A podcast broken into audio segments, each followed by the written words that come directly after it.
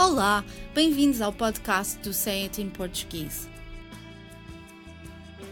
As línguas estão cheias de expressões coloquiais, idiomáticas, ditados e provérbios que acrescentam nuances à mensagem. Mas nem sempre é fácil compreender o seu significado pelo contexto onde se encontram, e por isso gostaríamos de explicar o que querem dizer. É frequente destacarmos uma ou várias características dos animais, especialmente daqueles que nos estão mais próximos, como os animais domésticos ou os animais selvagens que fazem parte do nosso imaginário devido à sua presença em histórias infantis ou lendas, para elogiar ou criticar as pessoas ou simplesmente descrever um determinado comportamento. Dizemos, por exemplo, que alguém é esperto como um rato corajoso como um leão, estudioso como um mocho e teimoso como um burro ou uma mula. É igualmente possível chorar lágrimas de crocodilo e ter olhos de lince ou águia, um estômago de avestruz e uma memória de elefante.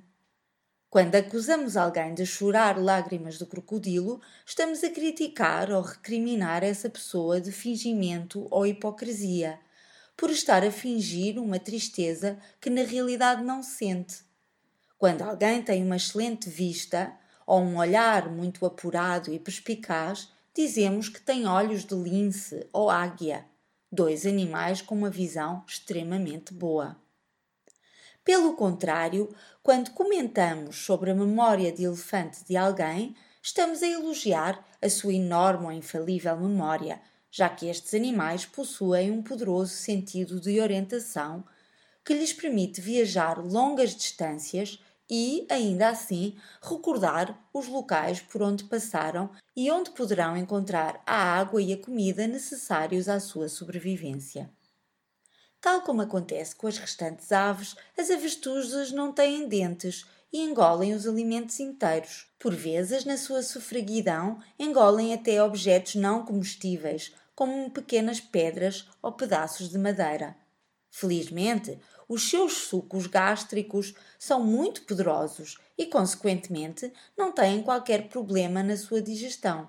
Considerando esta realidade, usar a expressão ter um estômago de avestruz para descrever alguém que é boa boca ou uma pessoa que não é esquisita ou picuinhas em relação à comida que lhe colocam à frente e nunca tem problemas digestivos não surpreende.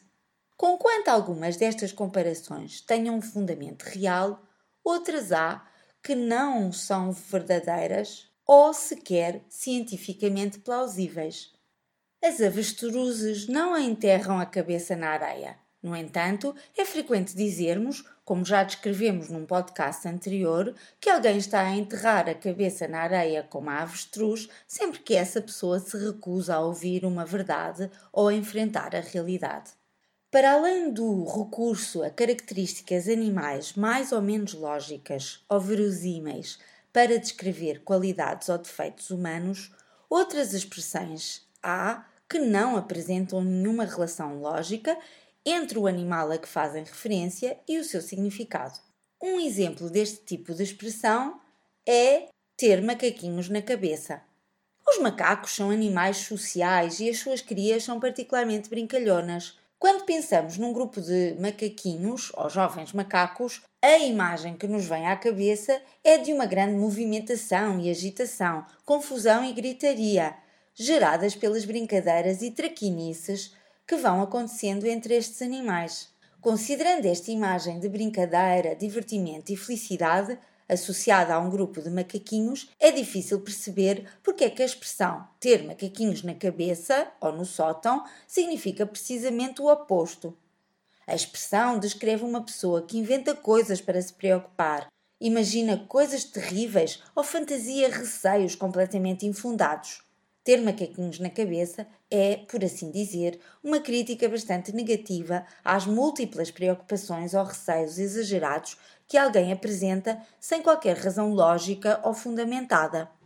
Por hoje é tudo, mas para a semana estaremos cá outra vez para mais um podcast dedicado às expressões usadas no português europeu.